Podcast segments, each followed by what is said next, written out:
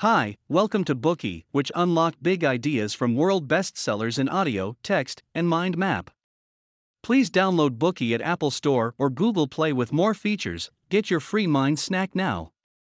Today we will unlock the boy who was raised as a dog. This book is a child psychiatrist's collection of case studies.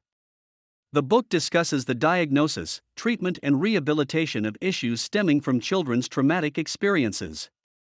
When we observe children, we often find them crying over a broken toy for one second, then playing happily with another toy in the next.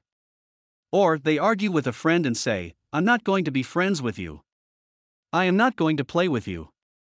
And in the blink of an eye, the two resumed their relationship. It seems that children are good at forgetting bad experiences and leaving them in the past. This type of experience makes people feel that children are naturally resilient, and if they are harmed or being attacked, it is easier for them to recover than adults. Even if their recovery isn't immediate, they forget the unhappiness from the past as time passes. As a result, it will not have any impact on their adulthood. This book completely overturns this perception. Author Bruce D. Perry tells us that severe trauma during infancy may cause permanent damages to children's brains. Therefore, it will affect the development of a child's personality and daily behavioral patterns. Moreover, it may stay with them for their entire life. In this book, Perry shares 10 case studies, each of which involved a severely traumatized child.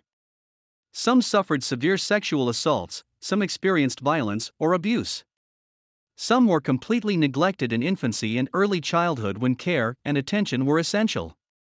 Others witnessed their parents being killed in front of them. These horrific experiences caused incalculable harm to these children. Understanding how trauma affects children, how to help children cope with trauma, and finding ways to avoid those tragedies is crucial for parents, teachers, physicians, and social workers. Next, we are going to unlock the book in three main sections Part 1 How does trauma affect children's personality development and behavioral patterns? Part 2 How to better help children cope with trauma. Part 3 How to prevent children from experiencing tragic events. Part 1 How does trauma affect children's personality development and behavioral patterns? First, through Tina's story, we will learn how traumatic experiences lead to cognitive problems. Tina was Dr. Perry's first child patient. She was only seven at the time of consultation. She came to see the doctor after her school insisted she takes a mental health assessment due to her abnormal behaviors. Tina had difficulties concentrating during school and refused to follow instructions. She was emotionally unstable and at times attacked other children. Moreover, Tina would often expose herself, use sexual language, and invite other children to play sexual games with her. Perry discovered that Tina was a little thin, African American girl, and only three feet tall at the first session. As she sat on the couch in the consulting room, Tina examined Perry for a while, walked across the room, then climbed onto his lap and snuggled in his arms. Taken aback by this unpredicted behavior, Perry found Tina gently reaching between his legs, trying to unzip his zipper. At that moment, Perry's heart saddened. It was clear to him why Tina behaves the way she does. For two years, she had been sexually abused between the age of four to six. The perpetrator was her nanny's son, a 16 year old boy. It was 1987 when Tina went to see Perry. Many psychologists and psychiatrists used the Diagnostic and Statistical Manual Guidebook to make diagnoses back then. Different symptoms are classified in the book. For example, a child with symptoms similar to Anna's, who has poor attention span, lack of discipline, impulsivity, rebellious behavior, and inability to get along with others, would likely be diagnosed with attention deficit disorder and or oppositional defiant disorder. But Perry believes it is problematic to judge a condition by symptoms only, as various sources might cause them, and that only by finding the root cause can the problem be accurately examined. Tina's symptoms are closely related to her experience of abuse.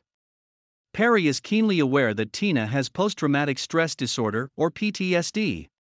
In the Bookey of the Body Keeps the Score, we introduced this concept. Psychological trauma refers to the physical, psychological, and emotional abnormalities caused by horrific events. Severe psychological trauma is classified as PTSD.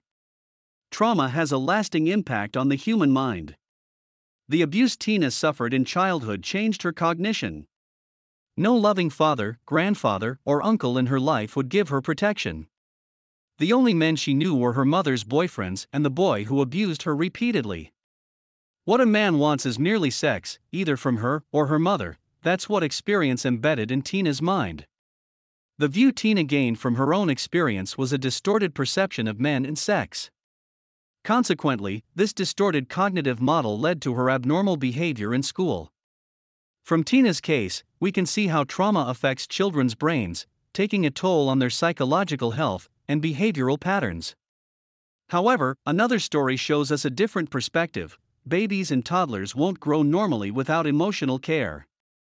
This is Laura's story. When Perry saw Laura, she was only four. She was lying in a hospital bed, getting a liquid diet through a tube. Although the food was high in calories, Laura did not grow normally.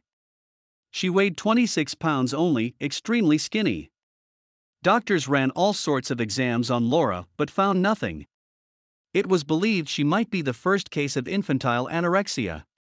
Perry believes that the key to understanding brain related clinical problems, anorexia, in this case, is understanding patients' experiences. The brain is like a history book. It stores personal memories, which guides and shapes our current behaviors.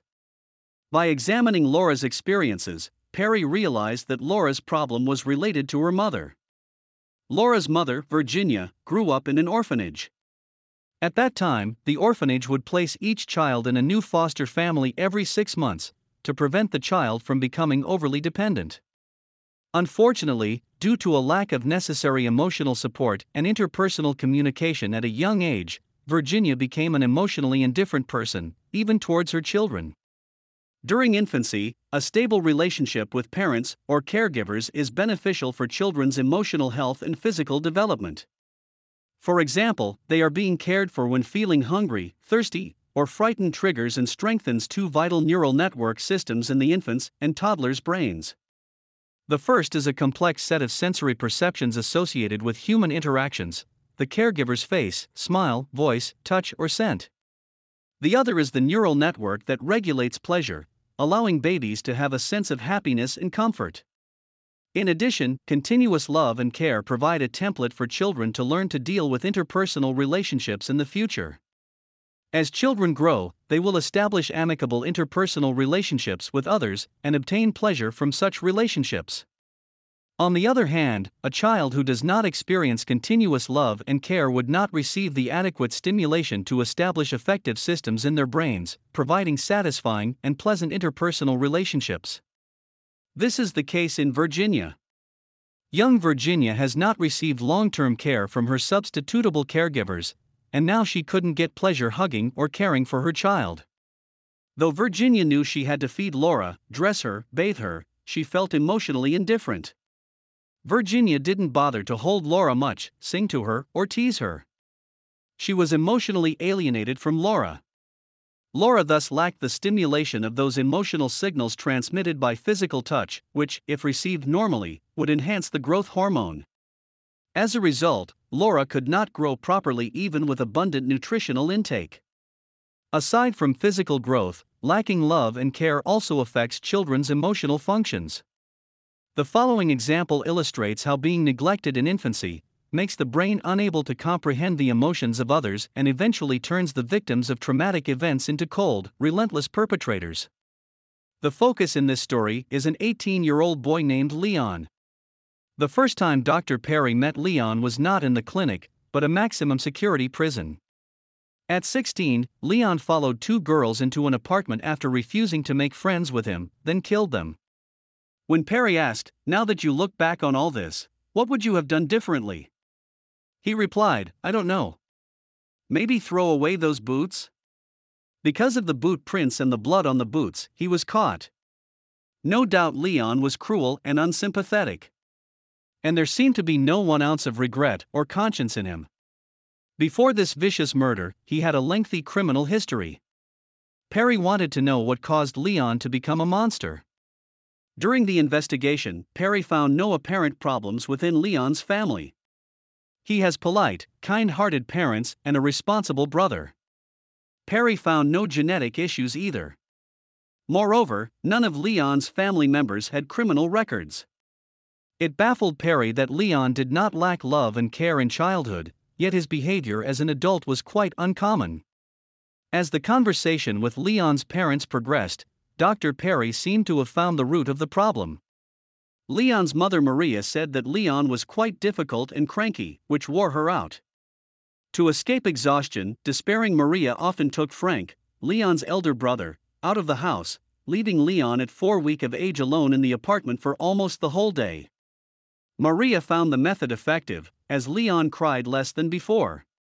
But as Leon grew older, everyone could see he was different from his brother. Leon seemed expressionless when he is being criticized. He felt no particular guilt nor regret. Even when being encouraged or praised, he was still indifferent. Leon avoided physical contact with others and often got in trouble out there. Like Laura and Virginia, Leon did not receive constant love and care when he needed it. This situation deprived Leon's brain of the critical stimuli required for development, making him unable to experience pleasure and comfort in the company of others, appreciate the emotions of others, or develop healthy interpersonal relationships. That wraps up part 1. Through the stories of Tina, Laura, Virginia, and Leon, we learned how trauma and neglect at early stages distort children's brain functions, which may affect their behavior. We also learned that despite having all necessities needed to survive, a child wouldn't grow up healthfully or experience others' emotions without care, interaction, and emotional connection. Today we are just sharing limited content. To unlock more key insights of world class bestseller, please download our app.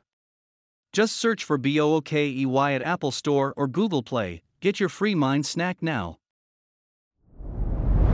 Dir hat dieser Podcast gefallen? Dann klicke jetzt auf Abonnieren und empfehle ihn weiter. Bleib immer auf dem Laufenden und folge uns bei Twitter, Instagram und Facebook.